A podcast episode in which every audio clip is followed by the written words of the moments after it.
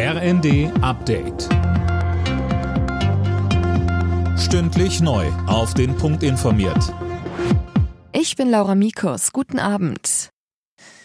Menschenrechte, Klimawandel und Russlands Krieg in der Ukraine. Bei seinem umstrittenen China-Besuch ist sich Kanzler Scholz mit der Führung in Peking nicht bei jedem Thema einig geworden.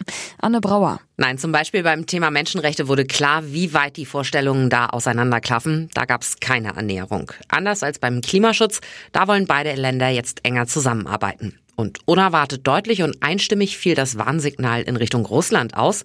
Scholz sagte, Chinas Präsident Xi und er seien sich einig, atomare Drohgebärden sind unverantwortlich und brandgefährlich.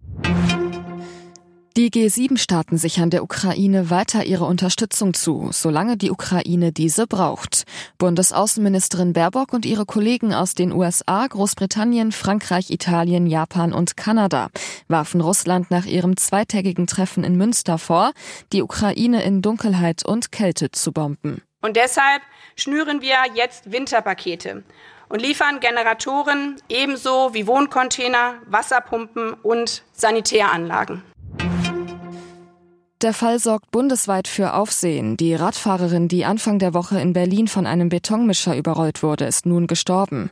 Eine Straßenblockade von Klimaaktivisten hatte ein Rettungsfahrzeug auf dem Weg zum Unfallort ausgebremst. Aus einem internen Vermerk der Rettungskräfte geht nun aber laut Süddeutscher hervor, dass dieses Spezialfahrzeug, das im Stau stand, gar nicht benötigt wurde.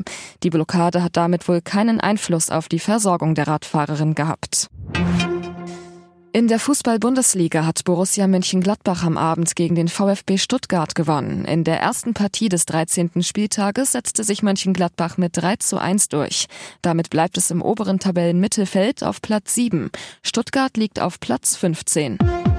Alle Nachrichten auf rnd.de